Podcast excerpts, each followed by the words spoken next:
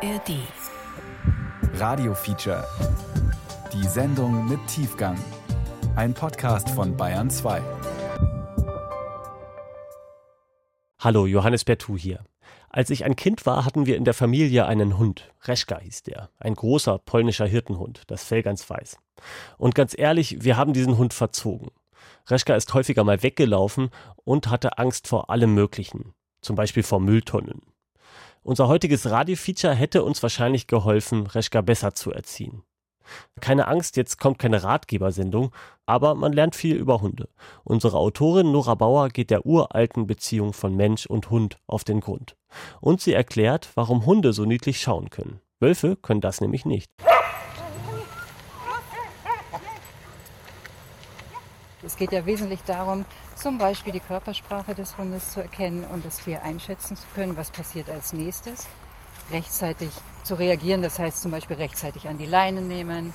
Wenn ich schon sehe, der Hund ist angespannt von der Körpersprache her oder hat Angst, dann helfe ich ihm zum Beispiel, indem ich ihn an die Leine nehme. Das ist eigentlich das Wesentliche, was dort in diesen Trainings vermittelt wird. Blickkontakt mit dem Hund üben um überhaupt kommunizieren zu können. Das macht man tatsächlich über Blickkontakt? Das geht über Blickkontakt. Ich dachte genau. immer, es ist für Hunde schwierig, wenn ihnen jemand in die Augen guckt. Der Hund, der hat es eben gelernt, auf diese Art und Weise mit dem Menschen zu kommunizieren. Also beim Wolf ist es nicht ratsam, allerdings. Oh. Hm. Oh. I. Oh. Hm. Hm. Äh. Beste Freunde oder warum Donald Trump keinen Hund hat. Ein Feature von Nora Bauer. Lieben Sie Hunde? Leben Sie vielleicht sogar mit einem vierbeinigen Liebling zusammen? Sind Sie auch davon überzeugt, dass er jedes Ihrer Worte versteht? Ihre Gefühle? Ihre seelischen Nöte? Sehen Sie in ihm Ihren besten Freund? Lassen Sie mich diese Fragen einmal umdrehen, Fühlt Ihr Hund sich von Ihnen verstanden? Nehmen Sie seine Nöte wahr? Sieht er in Ihnen auch seinen besten Freund? Hätte er Sie als Frauchen oder Herrchen ausgesucht, wenn er die Wahl gehabt hätte? Findet er sein Leben gut? Finden Sie sein Leben gut? Würden Sie mit ihm tauschen? Viele Fragen auf einmal. Versuchen wir mal, ihnen nachzugehen. Oh. Oh. Er hat sich uns schon ausgesucht, pauschal mal, die Menschen. Er hat da seine Nische gefunden. Er hat sich da reingewanzt. Jetzt sagen wir es mal ganz gemein, er hat sich eigentlich irgendwann mal vor vielen 10.000 Jahren hat er sich bei uns eingeschleimt. Er hat sich die Existenz als unser Partner in Crime, als fleischfressender Jäger und als unser Abfallverwerter und so weiter, hat er sich im Prinzip beschlichen, weil es offenbar bequemer war, als seine vorherige Existenz als selber aktiver und allein agierender Jäger. Ralf Rückert ist Tierarzt. Er führt seine Kleintierpraxis in Ulm. Eine befreundete Kollegin hat mal gesagt, wenn man sie denn liebt und pfleglich behandelt, dann ist es für den Hund auch wieder wurscht. Dann hat seine Erfolgsmasche auch wieder funktioniert. Also er ist sicher untergebracht, es ist ihm warm und er kriegt genug Nahrung, ohne dass er sich dafür ein Bein ausreißen muss. Damit ist schon mal viel erfüllt aus seiner Sicht. Ralf Rückert hat selbst natürlich auch einen Hund. Einen jungen Patterdale Terrier. Über seine Erfahrungen aus seiner Praxis mit Hunden und Hundehaltern schreibt er einen Blog. In einem Eintrag vom März 2019 ist da zu lesen: Einige der älteren Hunde, die man draußen beim Spaziergang melancholisch hinter ihren Besitzern hertrotten sieht, haben natürlich gesundheitliche Probleme, die sie schlecht zu Fuß machen. Bei der Mehrheit dürfte der Grund für dieses Verhalten aber darin zu suchen sein, dass sie einfach geistig erstarrt, völlig unterfordert und bezüglich der immer gleichen täglichen Routine vor Langeweile schier um den Verstand gebracht worden sind. Also, neudeutsch ausgedrückt, unter einem ausgewachsenen Bore-out-Syndrom leiden. Hunde sind eben doch keine Couch-Potatoes. Bequemlichkeit und Futter reichen nicht. Hunde haben aber keine Wahl. Sie passen sich zwangsläufig den Lebensbedingungen an, die ihnen von ihrem Lebensmenschen angeboten werden. Man hat durch Eye-Tracking eindeutig zeigen können, dass er unsere emotionale Gesichtshälfte viel intensiver beobachtet als unsere rationale Gesichtshälfte. Das heißt, er kann uns besser als jedes andere Säugetier lesen und verstehen, unsere Emotionen vor allen Dingen. Also ein routinierter Hund, der schon Jahre bei seinen Besitzern ist, der, für den sind die Besitzer zumindest auf der emotionalen Ebene von das Buch. So wie wir ihn manipulieren, manipuliert er uns und ist aus seiner Sicht erfolgreich, wenn er es bequem hat, wenn er es warm hat und wenn er zu fressen kriegt. Herr Rückert bleibt dabei. Die Grundbedürfnisse müssen erstmal befriedigt sein. Der Hund zahlt unter Umständen einen hohen Preis dafür. Geistige Deprivation. Aber wie manipuliert er uns? Es ist einfach seine tief eingegrabene Erfolgsmasche, dass er uns zufrieden macht mit ihm. Der Will to Please eben, auf den wir uns so verlassen, sonst wird sie ihn niemals erziehen lassen.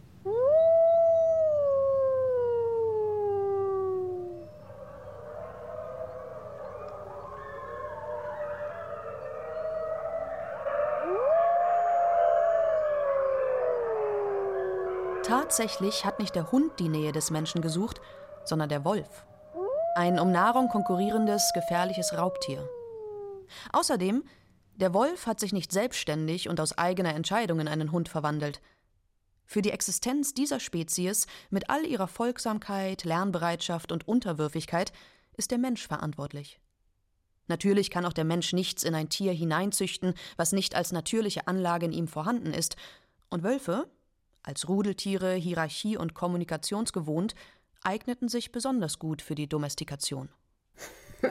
Da gibt es eine ganz schöne Kombination aus drei Studien über den Hundeblick, also warum wir Hunde auswählen und wie wir uns Hunde auswählen. Das erste ist die Tierheimstudie. Sie haben eine Menge Hunde gefilmt und die Hunde waren so ein bisschen vergleichbar, also damit es jetzt keinen Rassenbias gibt, irgendwie so Labrador-Typ-Hunde, also mit kurzem Fell. Zehn Minuten gefilmt und dann geschaut, also was korreliert wie schnell so ein Hund adoptiert wird. Und das war lustig, es hat quasi nichts einen Einfluss gehabt, außer dass die Hunde, die eher adoptiert wurden, alle süß gucken konnten. Die Biologin Juliane Breuer ist Leiterin der Hundestudien am Max-Planck-Institut für Menschheitsgeschichte in Jena.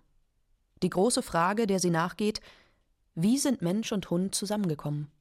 Diese Hunde konnten ganz wunderbar ihre innere Augenbraue hochziehen also Inner Eyebrow Race. Also dieser Muskel und die haben halt so immer süß geguckt und daraufhin sind die wirklich auch eher adoptiert worden. Die zweite Studie weist nach, dass Wölfe diesen Muskel nicht haben. Wölfe können nicht süß gucken. Also das ist offensichtlich ein Muskel, der während der Domestikation entstanden und verstärkt wurde.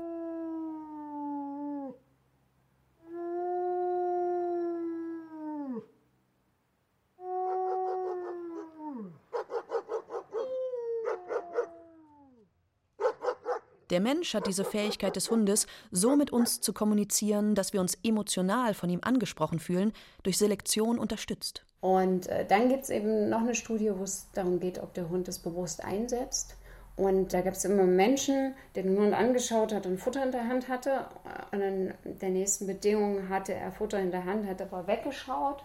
Und dann haben sie halt geschaut, wann macht der Hund die Augenbraue hoch und haben festgestellt, er tut es dann, wenn der Mensch ihn anschaut. Er macht das eben nicht, wenn er nicht angeschaut wird.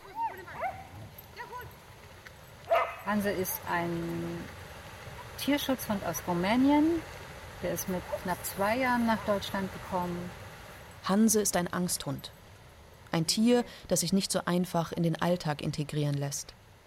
Kirsten Wolf ist Journalistin und lebt seit 30 Jahren mit Hunden. Sie schreibt Bücher darüber, wie man mit Hunden zusammenleben und sie achtsam erziehen kann. Wir schlendern durch den englischen Garten in München. Hanses tägliche Laufstrecke. Ich noch mehr schlendern. Das Okay. ist für ihn Ja, schon ist wieder gut. Stress. Ja, ja, alles gut. Wie man übrigens Thema Körpersprache sieht. Der Hund hat alles angeklappt, alles angezogen, keine Freude, nichts. Und das müsste ich zum Beispiel einfach auch erkennen und darauf eingehen. Soll er mal vorlaufen? Nee, das soll er eigentlich nicht, weil ich diejenige bin, die für ihn das da vorne so. erkundet Ja. und nicht er, weil sonst hat er wieder Stress, wenn Ach er den so. Job machen muss. Hanse läuft im Brustgeschirr an der Leine. Das soll ihm Sicherheit geben. Das Tier ist erstmal scheu, zart. Sein blondes Fell gibt ihm etwas Kindliches. Er läuft immer auf Kniehöhe mit Kirsten Wolf und im Blickkontakt mit ihr. Der Hund vertraut ihr, das sieht man. Vielleicht bin ich auch so froh, weil ich bin wirklich über ein Jahr mit ihm geschlichen. So sehr, dass ich immer schon Rückenschmerzen hatte. Und ich bin froh, dass ich jetzt mit ihm öfter mal ein normales Tempo, also er verträgt es einfach und missversteht es nicht mehr als Flucht, wenn wir ein normales Tempo haben. Mich schaut er immer mal wieder fragend an. Bist du Gefahr oder bist du okay? Ich habe ihn dann übernommen vom Tierschutz und während er noch dort war im Tierschutz, im Tierheim, habe ich schon ein halbes Jahr ihn immer wieder ausgeführt und da schon ein bisschen mit ihm gearbeitet. Dann haben wir ihn übernommen und seitdem ja, lebe ich sehr intensiv und sehr eng mit ihm zusammen. Und zum Glück wird er immer besser und immer selbstbewusster.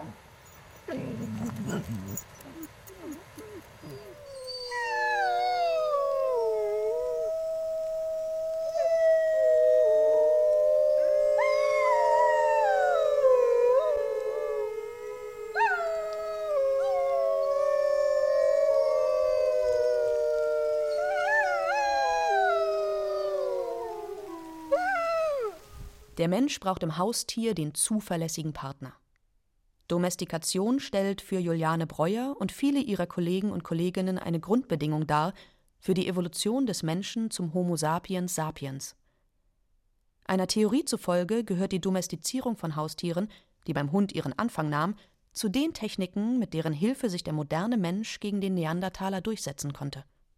Durch den Hund wurde er überlegen. Aber es ist sicher ein relativ langer Prozess gewesen und er ist sicher dadurch begründet gewesen, dass die Wölfe sich in dieser Zeit in der Nähe von menschlichen, nicht Siedlungen, sondern Dörfern, sie waren ja noch Nomaden, aufgehalten haben. Und das hatte erstmal einen Vorteil, man muss ja immer fragen, warum, was hat es für einen Vorteil für beide Seiten. Die Menschen wahrscheinlich primär Hygiene, also die Hunde haben alle Hinterlassenschaften gefressen und die Hunde, Wölfe, wie auch immer man sie dann nennt, ähm, ist, ist natürlich der Vorteil, dass sie eben Fressen haben. Und dann kann man sich so vorstellen, haben vielleicht die Menschen angefangen, die Wachsamkeit dieser Hunde oder Wölfe zu nutzen, haben also gemerkt, die können eher feststellen, wenn eine Gefahr kommt und sich auf die beziehen. Der früheste Nachweis für einen Hund ist ein versteinerter Pfotenabdruck, etwa 23.000 Jahre alt, den Archäologen in der Chauvet-Höhle in Südfrankreich gefunden haben. Einer genetischen Berechnung zufolge haben sich Wolf und Hund aber schon vor mindestens 135.000 Jahren getrennt. Menschen haben vielleicht besonders zutrauliche Wolfswelpen mit in ihre Behausungen genommen, um sie aufzuziehen. Zähmung bedeutet aber nicht Domestizierung. Zähmung ist das, was ich mit dem einzelnen Hund oder meinetwegen auch Wolf machen kann. Das geht aber nur um das Individuum und das heißt dann nicht, dass die Söhne und Töchter dieses Tieres ebenso zahm sind, sondern die müssen immer wieder neu zähmen. Und Domestizierung heißt halt wirklich, dass es ein evolutionärer Prozess ist. In diesem Prozess wird die natürliche evolutionäre Entwicklung durch die Auswahlkriterien des Menschen beeinflusst. Domestikation ist beides. Evolution und Kulturprozess. Durch die menschliche Auslese von Individuen mit den gewünschten Eigenschaften und deren Züchtung wird der wilde Wolf allmählich zum Haushund. Dabei entstehen eine Reihe typischer Merkmalsänderungen. Die Gehirnmasse reduziert sich um 20 bis 30 Prozent. Die Aggressivität nimmt ab.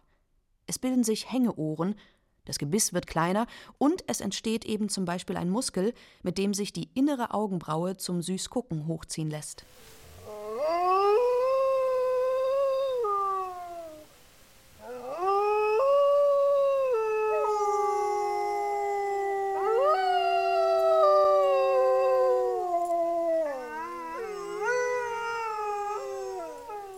hat es geschafft, über diese ganzen 10.000 Jahre, die er bei uns ist, uns da in eine Bindung rein zu manipulieren von seiner Seite aus, die irgendein Bedürfnis in uns erfüllt, die irgendeine Seite in uns zum Klingen bringt.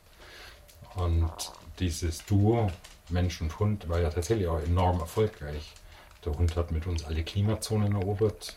Man sagt ja manchmal sogar, dass viele Kulturleistungen des Menschen gar nicht möglich gewesen wären, wenn wir keine Hunde hätten. In arktischen Gegenden ohne die Schlittenhunde undenkbar. Genauso die Nutztierhaltung, wenn man jetzt Schafhaltung und so weiter nimmt, ohne die entsprechenden Hütehunde auch völlig undenkbar. Wir haben eine enorm erfolgreiche Partnerschaft. Also Hunde haben sich sehr verändert, das wissen wir im Vergleich zum Wolf. Also wie sie den Menschen lesen können, wie sensibel sie sind, wie sie den Menschen brauchen, könnte man so sagen. Aber Menschen haben sich in der Zeit jetzt nicht in dem Sinne verändert, dass sie besonders gut sind, den Hund zu lesen. Das sagen eine Menge neuer Studien, unter anderem auch unsere eigene. Man braucht also wirklich sozusagen Vorbildung, man muss sich damit beschäftigen. Aber ansonsten sind wir erstmal nicht besonders gut, die Hunde zu deuten. Erst der Hund macht den modernen Menschen. Wir haben ihm also einiges zu verdanken. Hätten wir deshalb ihm gegenüber nicht sogar eine moralische Verpflichtung, ihn lesen zu lernen, achtsam mit ihm umzugehen und auf sein Wesen und seine spezifischen Interessen und Bedürfnisse Rücksicht zu nehmen? A. S. T. O. S. O. L. L. L. L. L. L. L. I. G. O. O. I. Unter dem Titel Und vergib uns unsere Schuld schreibt Ralf Rückert im September 2015 in seinem Blog über Erziehungsmethoden, denen er seinen ersten Hund, den Dackelwelpen Watzmann, Mitte der 80er Jahre unterzog. Schnell stubenrein zu werden, war damals sehr wichtig für Welpen. Denn jeder weiß, was jetzt kommt. Man wurde tatsächlich angehalten, den Kleinen für jedes ins Haus gesetzte Geschäft drastisch zu bestrafen. Entweder durch Eintunken mit der Nase oder durch Nackengriff mit Schütteln. Letzteres galt sowieso als Allheilmittel für jede denkbare Untat. Denn, so war damals die Theorie, auf diese Weise würden Welpen auch von ihrer Mutter bestraft. Man kann mit Fug und Recht annehmen, dass nie irgendjemand wirklich gesehen hat, wie eine Hundemutter einen Welpen am Nacken geschüttelt hätte. Trotzdem galt es als feststehende Tatsache, dass dieses Schütteln die absolut korrekte Art wäre, einen Hund zu bestrafen. Watzmann war Ralf Rückerts erster Hund. In Ermangelung eigener Erfahrungen folgte er in der Erziehung den Anweisungen eines Hunderatgebers, verfasst von einem Jäger, dem er damals Fachkenntnisse zutraute. Nach dem Lesen des ersten Kapitels stand auch die Einkaufsliste für den Zooladen fest. Neben diversem anderen Zubehör eine Führleine, eine Feldleine, ein Würgehalsband und ein Korallenhalsband, wie man die Stachelwürger beschönigend nannte. Ein Problem mit dem Beifußgehen oder mit Ziehen an der Leine gab es nicht. Dafür kam der kleine Stachelwürger zum Einsatz.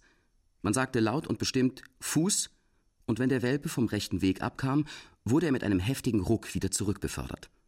Nach einigen Schmerzschreien lief der Welpe sehr sauber bei Fuß, und das verlor sich auch nie wieder. Allerdings war Watzmanns Schwanz in dieser Situation noch sehr lange mehr oder weniger eingeklemmt. Und freudig neben uns hergelaufen ist er für den Rest seines Lebens nie. Auf den Hanse bin ich über, äh, zufällig gestoßen auf einer Tierschutzseite. Hinter uns ist ein Hund. Ein großer schwarzer Hund. Ein Setter, ein Gordon Setter. Aber wie man jetzt deutlich sieht, hat der, ja. mein Hund deutlich mehr Angst vor dem Menschen. Wie sieht man? Ja, weil, sie einen, Stock, weil sie einen Stock in der Ja, Hand das hat. auch noch. Und weniger Angst vor dem Hund.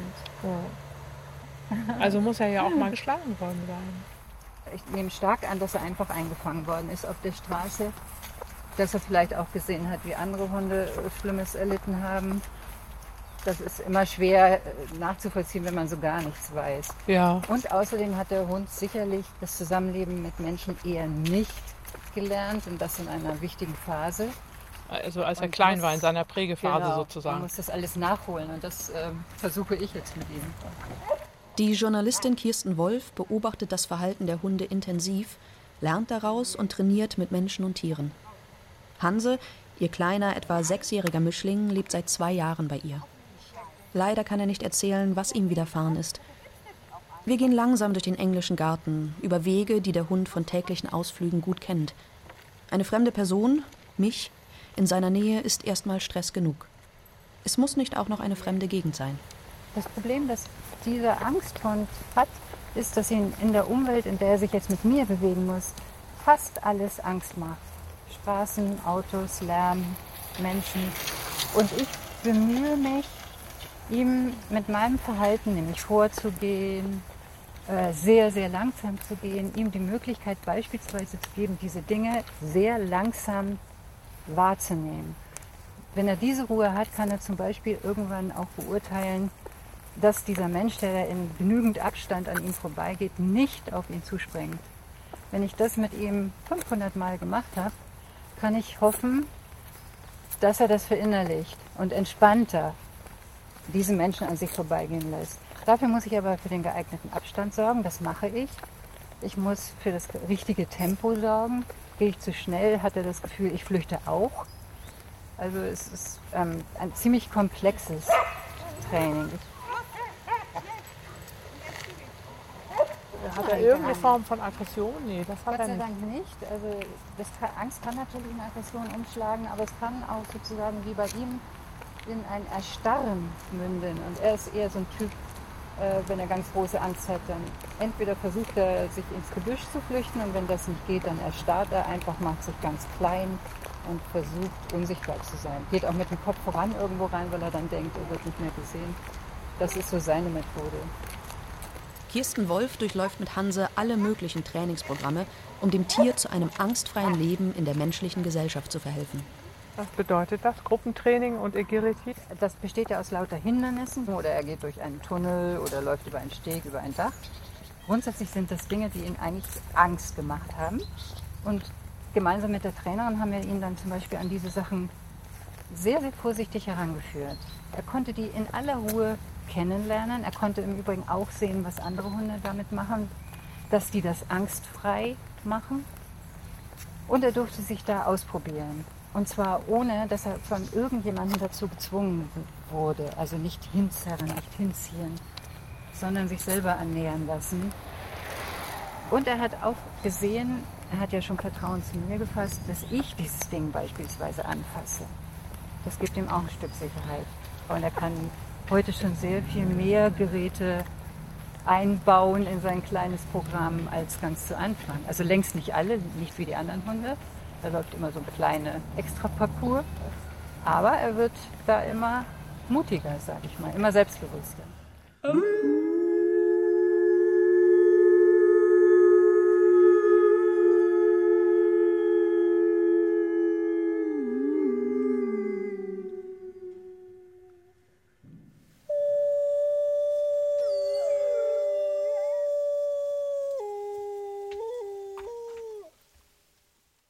Auch die Kommandos für Sitz und Platz lernte Watzmann im Rekordtempo. Man sagte Sitz und drückte gleichzeitig auf die Gruppe. Wenn der Welpe das beim dritten Mal noch nicht gerafft hatte, gab es einen kräftigen Klaps auf dieselbe Stelle. Auch das Platz lernte der Hund durch direkte körperliche Einwirkung, also runterdrücken. Ging der Hund nicht schnell genug runter, wurde dazu geraten, bei angelegtem Stachelhalsband mit dem Fuß kräftig auf die durchhängende Leine zu treten.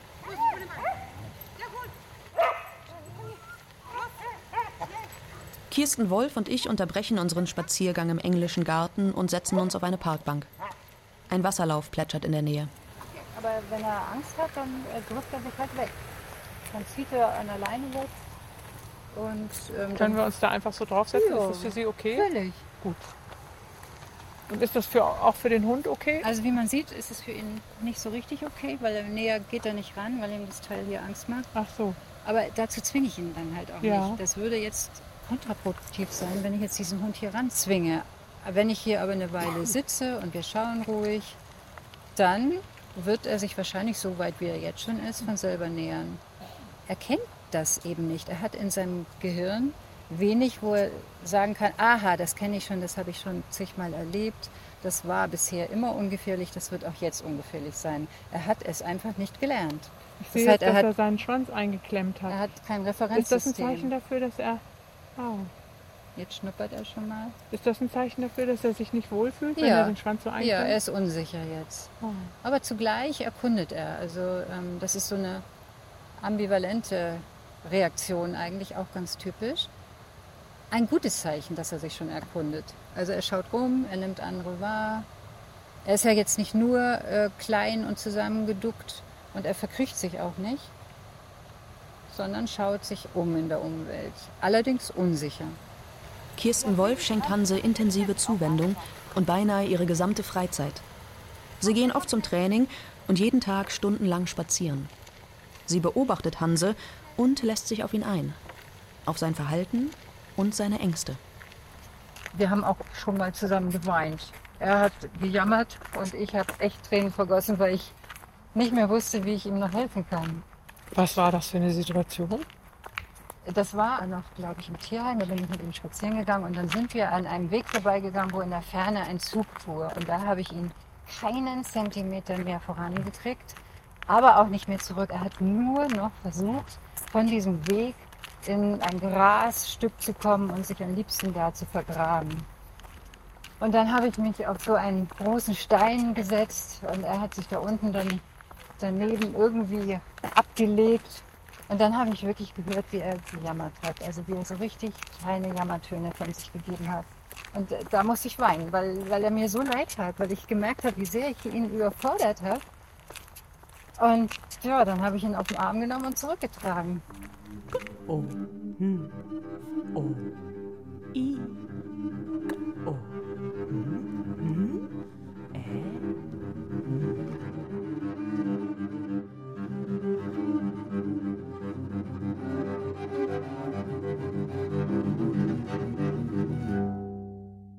Vor langer Zeit erzählte man sich die Geschichte vom Paradies als einem heute verlorenen Ort, in dem Menschen und Tiere sich verständigten und in Frieden zusammenlebten, jedes und jeder nach seiner Art.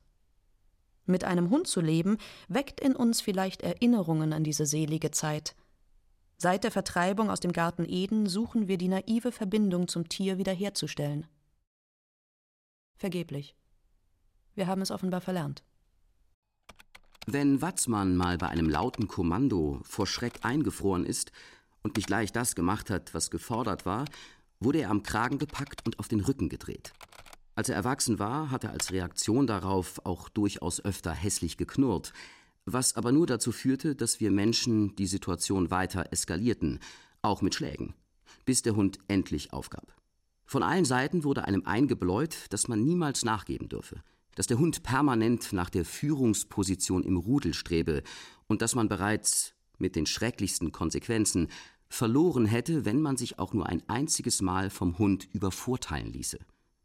Die Hunde, die sich diese Zumutungen nicht gefallen lassen wollten, wurden sehr schnell und bedenkenlos getötet. Diese und noch einige andere Regeln der Dominanz waren noch bis weit in die 1990er hinein ehernes Gesetz.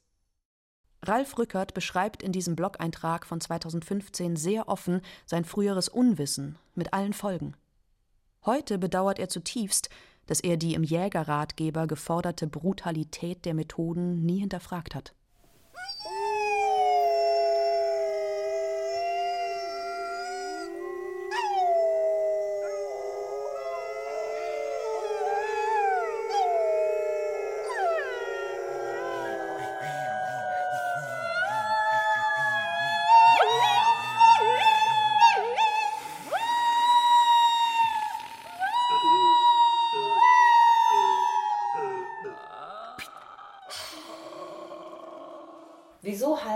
Menschen gerne Hunde? Wir suchen einen Sozialpartner, jemanden, der mit zur Familie gehört. Wir wollen mit dem Spaß haben, rausgehen, Verbindung zur Natur spüren. Und diese Rolle nehmen heute die meisten Hunde ein. Andrea Beetz ist Psychologin und erforscht Mensch-Tier-Beziehungen. Einen besonderen Schwerpunkt legt sie auf tiergestützte Interventionen. Das sind professionell durchgeführte Therapien, in denen Tiere als Medium die Arbeit des Therapeuten unterstützen. Sie bildet Therapeuten im Umgang mit den Tieren aus. Sie hat zudem eine Professur für Heil- und Inklusionspädagogik an der IU, Internationalen Hochschule im Fernstudium inne. Viele sagen ja nicht mehr Paradies, aber Sehnsucht nach Natur und Ruhe und Entspannung. Es gibt ein Konzept, das nennen wir Biophilie, das eben durch die Evolution in uns angelegt wurde, dass wir eine Affinität haben zu Leben und Umgebungen, die Leben ermöglichen. Biophilie stammt aus dem Griechischen und bedeutet Liebe zum Lebendigen. Der Psychologe Erich Fromm hat den Begriff als erster im Zusammenhang mit der Psychotherapie verwendet. Die Biophilie ist die leidenschaftliche Liebe zum Leben und allem Lebendigen. Sie ist der Wunsch, das Wachstum zu fördern, ob es sich nun um einen Menschen, eine Pflanze, eine Idee oder eine soziale Gruppe handelt. Die Tendenz, das Leben zu erhalten und sich gegen den Tod zu wehren, ist die elementarste Form der biophilen Orientierung und aller lebenden Substanz eigen. Schreibt Erich Fromm 1973 in Anatomie der menschlichen Destruktivität. Das klingt schon sehr wie die Sehnsucht nach dem Paradies.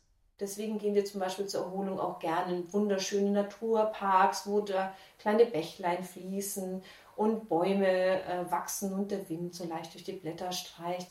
Und eben auch der Kontakt mit einem Tier, das doch auch etwas fremder ist als ein anderer Mensch, dieses Vertrauen zu bekommen, da fühlt man sich gut und auch angenommen, aber auch für das Tier sorgen zu dürfen, ist ein ganz wichtiger Aspekt für viele Menschen. Ich werde gebraucht und ich bin wichtig für dieses Tier. Der Hund tut uns gut. Das ist längst wissenschaftlich bewiesen. Und nicht nur das, er leistet sehr viel Sinnvolles für die menschliche Gesellschaft. Ein anderer Punkt, den ich als Psychologin ja ganz wichtig finde, ist auch, dass Tiere uns zeigen können und uns dazu auffordern, im Hier und Jetzt zu sein. Also seit zehn Jahren ungefähr gibt es ganz viele sogenannte achtsamkeitsbasierte Therapien. Das heißt, die Menschen lernen, sich auf ihre Empfindungen im Hier und Jetzt zu konzentrieren, nicht auf das, was sie im Vergangenen bedauern vielleicht oder was für Sorgen sie übermorgen haben.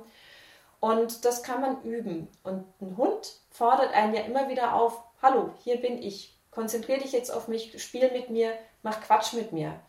Und mit einem Hund macht man das oft auch einfacher als mit einem anderen erwachsenen Partner. Ja? Also da gibt es den Top-Manager, der kommt abends heim und ballt mit seinem Welpen auf dem Boden wunderbar herum und entspannt dabei. Ich will an dieser Stelle nochmal ausdrücklich dem Postulat der schmarotzehaften Couch Potato von Tierarzt Rückert widersprechen. Hunde arbeiten schwer für ihren Lebensunterhalt. Als Therapiehund, als Blindenhund, ich kannte mal einen blinden Hund, der lief den ganzen Tag mit einem Schild um den Hals herum. Nicht anfassen, ich arbeite. Als Wachhund, beim Zoll, der Bundeswehr, in Kindergärten, in heilpädagogischen Einrichtungen, bei der Polizei, als Schlittenhund, als Spürhund im Katastrophenschutz und Rettungsdienst. Hunde können potenzielle Herzinfarkte anzeigen, als Epilepsiehund und Diabetikerwarnhund Leben retten und sogar Covid-19-Infektionen riechen. In Helsinki werden Hunde für diesen Job bereits am Flughafen eingesetzt. Die meisten Hunde aber arbeiten für ein Herrchen oder Frauchen als Alleinunterhalter und Spielzeug. Das ist wahrscheinlich der anstrengendste Job. Zum einen fühlen wir uns tatsächlich sozial unterstützt, wenn da ein freundlicher Hund da ist, aber vor allem ist es das Streicheln und der Körperkontakt. Und wenn wir einen Hund streicheln, dann wird das Bindungshormon Oxytocin ausgeschüttet. Und dieses Hormon, das regelt ein ganzes System im Körper, nämlich für Ruhe und Erholung. Es reduziert Stress, es reduziert Angst, es fördert eine positive Stimmung, es reduziert depressive Verstimmungen und es fördert zum Beispiel auch Vertrauen gegenüber fremden Personen. Deswegen unterhalten wir uns zum Beispiel dann auch einfacher, wenn ein Hund dabei ist oder wenn Männer mit einem süßen Hund auf die Straße gehen, kriegen sie viel leichter eine Telefonnummer von einer fremden Frau als ohne netten Hund. Ja, das hat man alles untersucht. Und was tun wir für den Hund?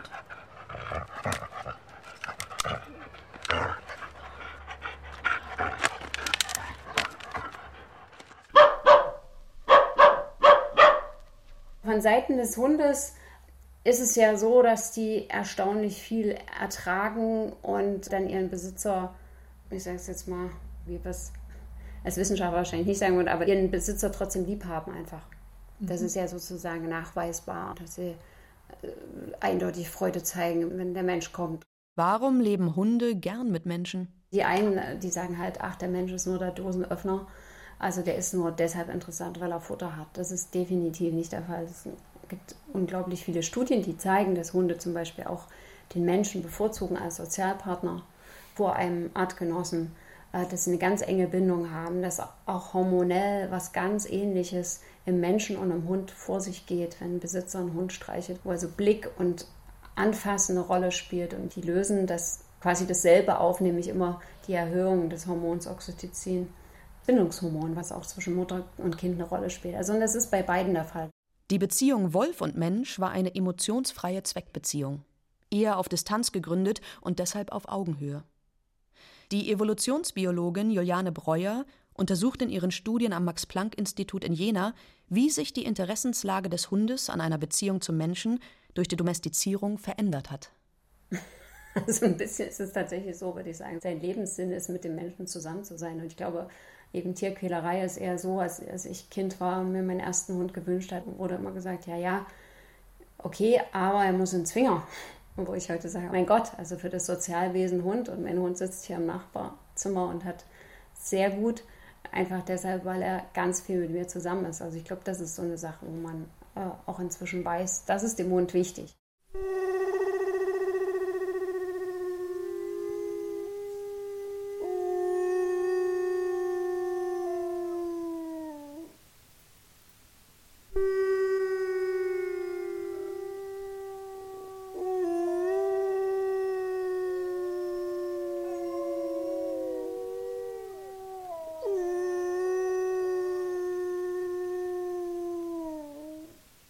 Wir haben den Wunsch nach der Kommunikation mit uns Menschen und unserer Zuwendung in den Hund hineingezüchtet.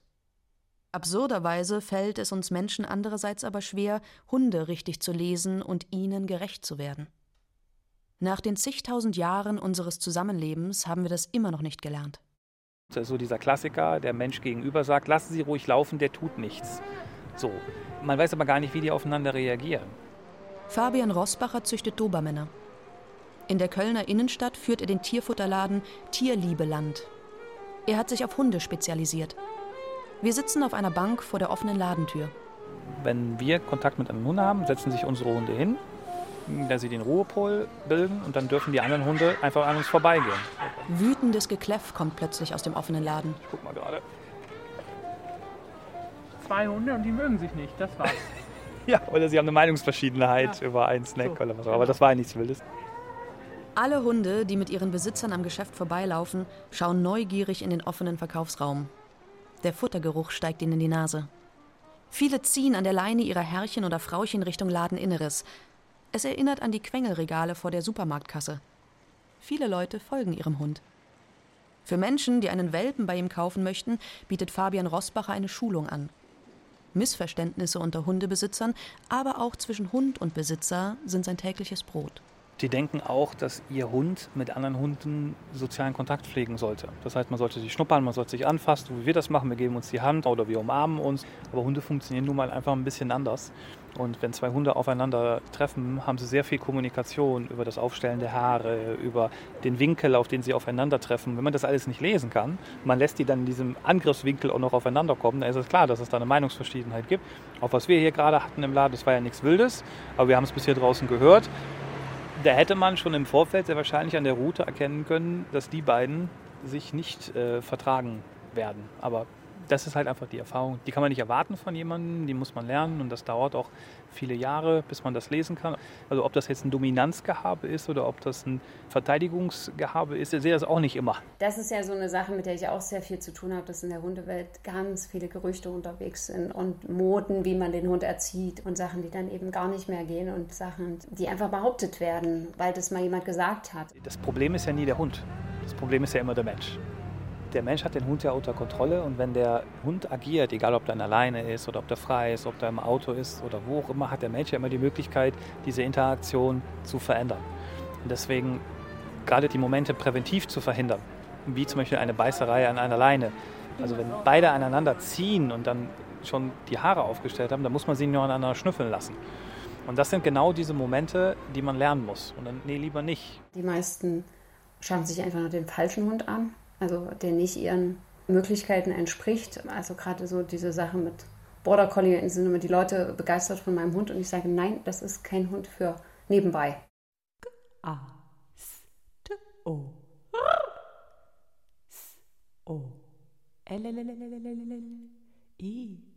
Gehen wir mal davon aus, dass unsere Kommunikation mit dem Hund aus mindestens so vielen Missverständnissen und Fehlinterpretationen besteht wie die Kommunikation zwischen Menschen. Da Hunde aber von unserer Interpretationsfähigkeit und unserem Umgang mit ihnen abhängig sind, gäbe es nicht eine Verantwortung gegenüber dem Hund, ihm auch gesetzlich Hilfe anzubieten? In Niedersachsen wurde ein Hundeführerschein eingeführt. Es gab etliche Beißattacken in Niedersachsen und es hat sich dann die Frage gestellt, wie man da reagiert von Seiten der Politik. Miriam Staute sitzt für Bündnis 90 Die Grünen im Landtag in Hannover. Sie war maßgeblich an diesem Gesetz beteiligt. Es geht, wenn dann eher so um Fragen der Umsetzung. Also Leute, die jetzt schon lange Hunde gehalten haben, sollen die da auch einbezogen werden? Oder sagt man, wir machen jetzt einen Neuanfang? Also wer sich jetzt einen Hund anschafft, der muss so eine Prüfung ablegen. Die Einführung erfolgte 2011 parteiübergreifend im Landtag. Man hat eben gesagt, Wenn, dann hängt das Problem am oberen Ende der Leine. Also wir versuchen über die Halterinnen und Halter die Probleme anzugehen.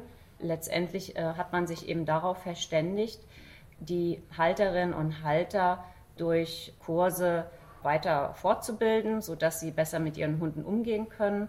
Und man hat eben nicht den Weg gewählt, den auch einige andere Bundesländer gewählt haben, Rasselisten zu verfassen und dann einfach zu sagen, diese Hunderasse ist per se gefährlich und darf nicht gehalten werden.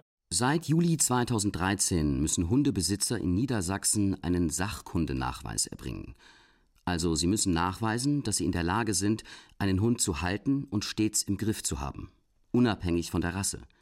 Dafür muss der Halter eine Prüfung ablegen, mit Praxis- und Theorieteil, und zwar bei einem Verein, einer Hundeschule oder einem Tierarzt.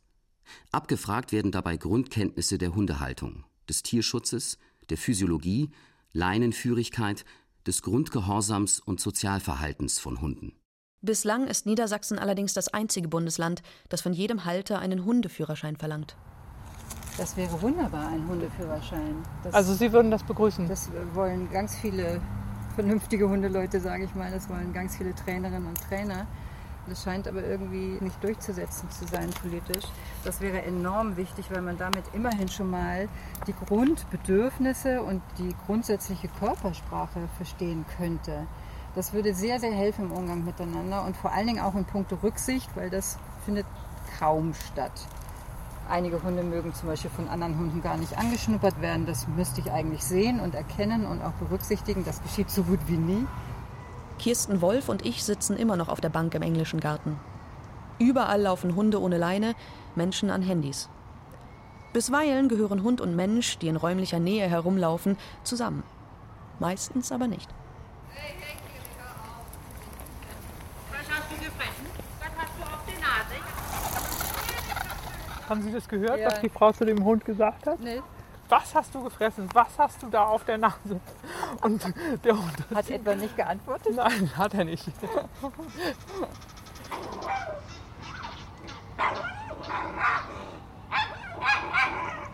Auf dem Weg vor uns ereignen sich wahrscheinlich alltägliche Szenen. Wir haben jetzt einen äh, unangeleinten Hund kommen sehen, einen mittelgroßen Hund. Und wir haben ihm einen anderen sehr großen schwarzen Schäferhund entgegenkommen sehen, auch unangeleint und völlig außerhalb der Kontrolle der Besitzer. Und der stürmte auf diesen viel kleineren Hund zu, und zwar frontal, so dass dieser Hund gar keine Zeit mehr hatte auszuweichen und sich dieser Situation stellen musste. Jetzt war das große Glück, dass dieser Schäferhund offenbar nicht unfreundlich ist, sondern einfach nur stürmisch und deutlich übergriffig. Und das Glück war, der andere Hund scheint nicht sehr ängstlich zu sein, der konnte damit umgehen. Aber das sind typische Situationen, die einfach auch dem kleineren Hund Angst machen. Sowas kann ganz schnell umkippen in Aggression. A, S, T, O. S, O. Ganz häufig trifft man auch Hundebesitzer, wo der Hund schon völlig angespannt ist, schon so die Zähne halb zeigt und er sagt, ah, der will nur spielen. Ich, so, ich glaube nicht, dass der nur spielen will, wir lassen die mal besser angeleint. Und ich bin seit 30 Jahren Hundebesitzer, ich weiß doch wohl, was mein Hund denkt. Ich kann Ihnen nur versichern, dass die Dauer des Hundebesitzes überhaupt nichts mit dem Wissen über Hunde zu tun haben kann. Die Psychologin Andrea Beetz hat es oft mit uneinsichtigen Hundebesitzern zu tun. Auch sie spricht sich für einen Hundeführerschein aus. Ich fände es gut, wenn man es irgendwie ordentlich überprüfen könnte, dass zumindest ein Grundwissen vorhanden ist. Und ich würde es begrüßen, dass jeder, der das kann, mit seinem Hund in eine Hundeschule geht. Aus dem Tierschutzaspekt heraus würde ich mir schon wünschen, dass es irgendeine Form von ja, Regeln gäbe, dass die Hundebesitzer sich zumindest etwas damit auseinandersetzen müssen, bevor sie sich ein Tier holen und dann alles schief geht und sie eben nicht in Hundeschulen gehen und bereit sind, was zu lernen. Dann gibt es natürlich auch Hunde, die durch absurdes Verhalten von Menschen dann verändert werden mit der Zeit, ganz klar. Zum Beispiel sieht man manchmal Menschen, die den Hund in eine komplette psychische Abhängigkeit von ihrer eigenen Person bringen, dass also der Hund dann permanent von klein auf auf dem Arm getragen wird. Paris Hilton mit ihrem Handtaschen-Chihuahua eigentlich nie ermöglicht wird, selber Erfahrungen zu sammeln, die Welt zu erkunden. Was soll der Hund für Bewältigungsstrategien lernen? Eigentlich kann er nichts und weiß er nichts und setzt sich mit nichts auseinander. Und das hat natürlich dann speziell in der Jugendzeit, wo das Gehirn noch eine hohe Plastizität hat und sich neuronale Verbindungen durch Erfahrungen und durch Tätigkeiten entwickeln müssen, hat das verhängnisvolle Folgen. Also der Hund ist im Prinzip ein Depp, wenn der dann mal halbwegs erwachsen ist. Man sollte es schon einfach gucken, was passt denn auch zu meinem Lebensstil. Bin ich gern draußen, bin ich gern aktiv? Kann ich mir vorstellen, mit dem Hund lange Spaziergänge zu machen? Kann ich vielleicht sogar mir vorstellen, mit einem Hund, der gerne auch mal neben dem Fahrrad läuft, das zu machen? Und dann gibt es wieder Hunde, die gar nicht dafür geeignet sind, auch mal längere Strecken neben dem Fahrrad zu laufen, weil denen einfach zu heiß wird. Und außerdem will der Hund ja auch immer mal schnüffeln. Ja? Also dem geht es nicht nur um die Bewegung, es geht auch oft um die Beschäftigung im Kopf, dass wir mit ihm Übungen machen, dass er mit ihnen in Interaktion ist. Würde ich schon sagen, der Mensch ist ein sehr guter Freund des Hundes, weil die Halter die Hunde abgöttisch lieben. Die sind wie Kinder. Ganz herzreißende Szenen, wo die Leute nicht mehr viel Geld haben, aber dann halt für den Hund noch was kaufen. Also schon Anrufe gehabt, Leute gesagt haben, wir brauchen unbedingt euer Kokosöl, aber wir können das erst nächste Woche bezahlen. Also die geben wirklich ihr letztes Cent. Diese Abhängigkeit von Tieren ist sicherlich das, was häufig missbraucht wird, aber auf der anderen Seite auch das, was ein Tier so anziehend macht. Also was auch dieses Mitleid erzeugt. Es kann sich aus der Situation noch nicht befreien. Es kann noch nicht mal sagen, es gefällt mir überhaupt nicht hier die Haltebedingung. Also natürlich. Und ich denke, sowas, ähm, das rührt einfach und erzeugt wirklich Mitleid. Was leider dann nicht so weit geht, dass man das eigene Verhalten ändert. Zum Beispiel, wenn man Fleisch isst oder so.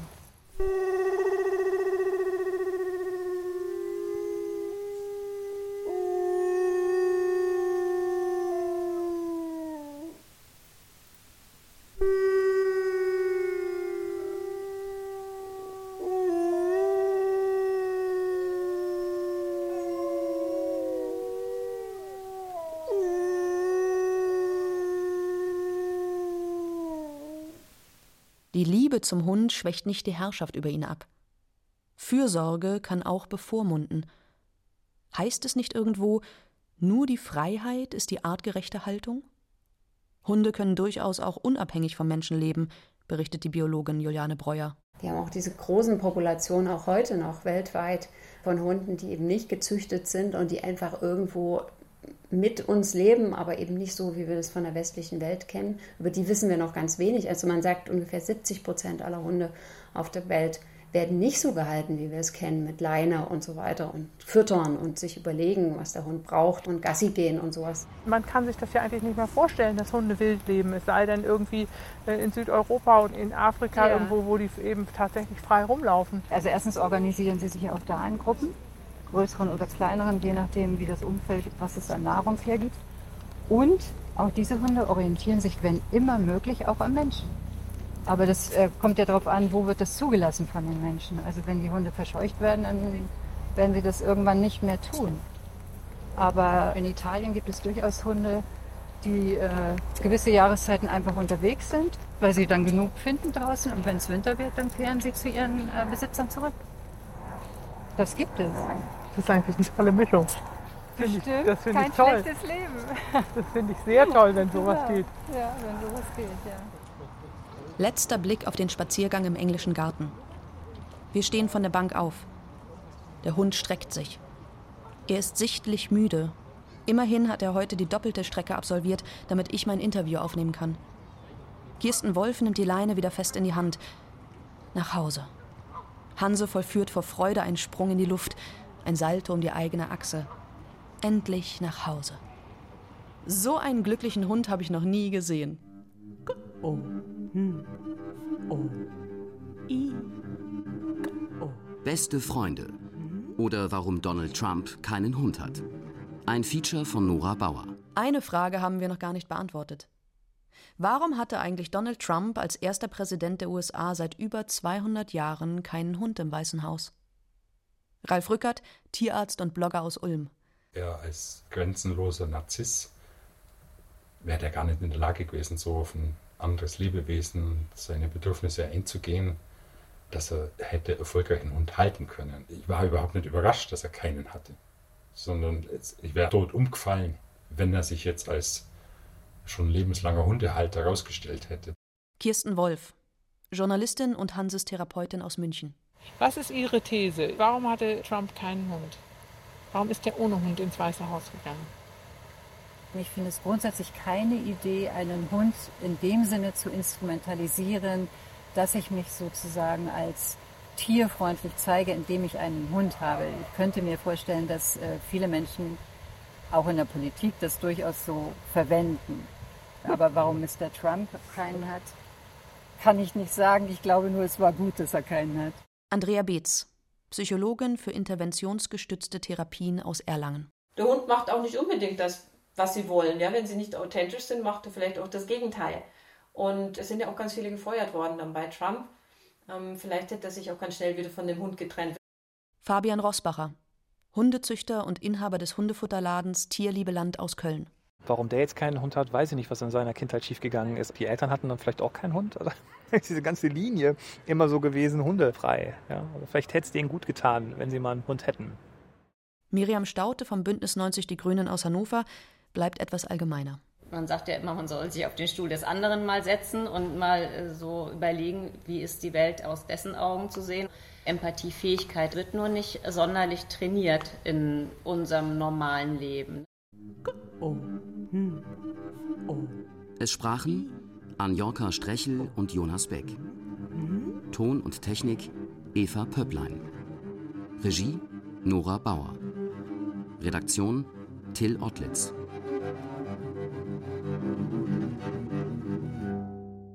Eine Produktion des Bayerischen Rundfunks 2021. Das war das Radiofeature über Mensch und Hund. Wenn Sie keine Folge mehr verpassen wollen, abonnieren Sie doch die Sendung. Uns gibt's überall, wo es Podcasts gibt, zum Beispiel in der ARD Audiothek. Bis nächste Woche, Ihr Johannes Bertou. Hallo, mein Name ist Viktoria Michalzack. Gemeinsam mit Journalistinnen und Journalisten der ARD nehme ich mir jeden Tag Zeit für die wichtigen Fragen. Also diese Überwachung ist allgegenwärtig. Wie geht's denn den Menschen da, die du getroffen hast? Für packende Geschichten. Also ich stelle mir einfach vor, die blättern durch die Tagebücher und sagen, ja, so muss es gewesen sein. Hitler wusste nicht vom Holocaust. Das ist eigentlich unfassbar, wenn man denkt, wie nah wir an eine Rehabilitierung von Adolf Hitler gekommen sind und investigative Recherchen. Was lag wirklich wann vor, was lag auf dem Tisch und wie umfassend war wirklich dieser Machtmissbrauch, der da stattgefunden haben soll. Also ihr habt rausgefunden, das muss schon viel früher bekannt gewesen sein. Ja. Jeden Montag bis Freitag liefern wir Ihnen täglich ein Thema in aller Tiefe. 11 km, der Tagesschau-Podcast, hören Sie in der ARD Audiothek und überall, wo es Podcasts gibt.